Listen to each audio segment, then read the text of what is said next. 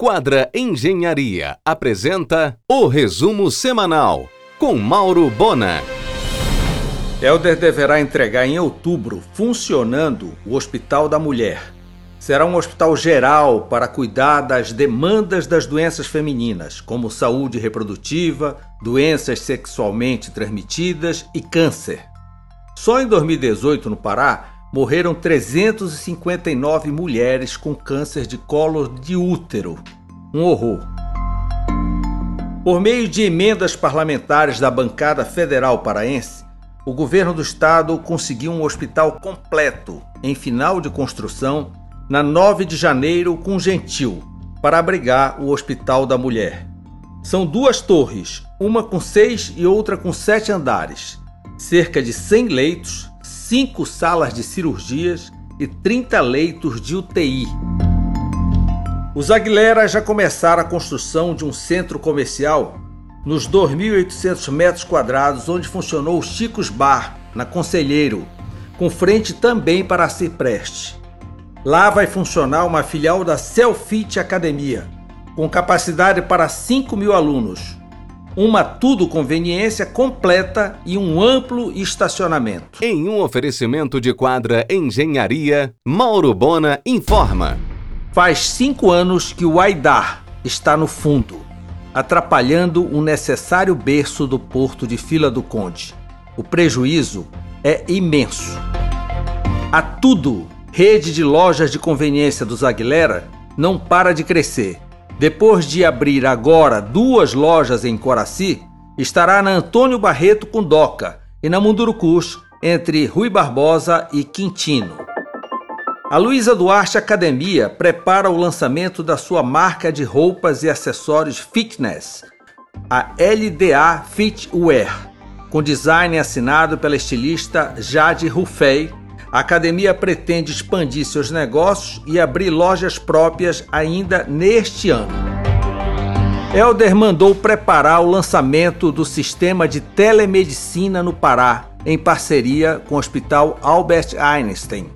Serão 56 pontos de telemedicina no estado, oferecendo cerca de 40 mil consultas por mês, além de atendimento à urgência e emergência.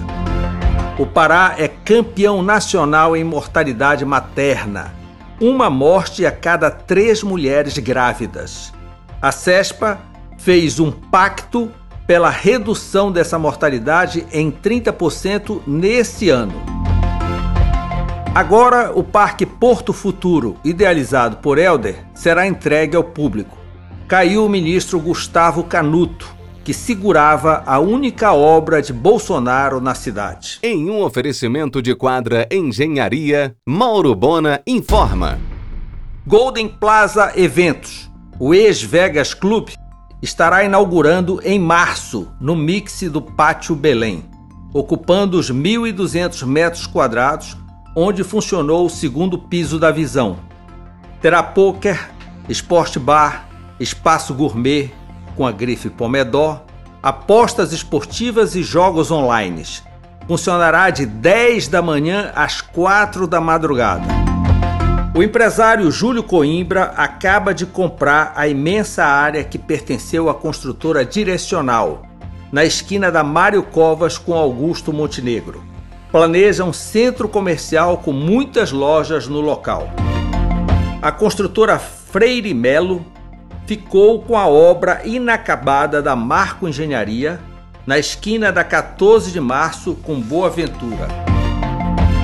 Os barnabitas fazem consulta de preço para a execução da reforma da Basílica, a qual deverá iniciar no próximo dia 24.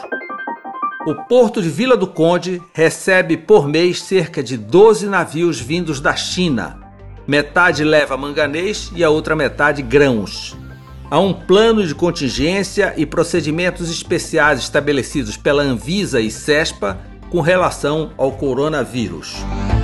A reitora da UNAMA, Betânia Fidalgo Arroio, será candidata a uma vaga na Academia Paraense de Letras, a cadeira de Nazareno Tourinho, com eleição no dia 24 de março. Também o desembargador e poeta Leonan Cruz Júnior disputará no dia 19 de março a cadeira de Luci Goraeb Mourão. Nesta segunda, às 22 horas, no argumento da RBA, o reitor da UFPA, Emmanuel Tourinho, e os empresários José Nicolau e José Oswaldo Sabado, que comemoram os 50 anos da construtora Plancon. Agora em março, Elden entregará funcionando o Hospital de Abaitetuba. Já funcionando o setor de pediatria do Hospital Abelardo Santos, em Iquaraci. Amanhã, o Hospital Porto Dias abrirá a passarela entre os seus dois prédios na Mauriti. Você ouviu o resumo semanal com Mauro Bona. Siga o Twitter, arroba Mauro Bona.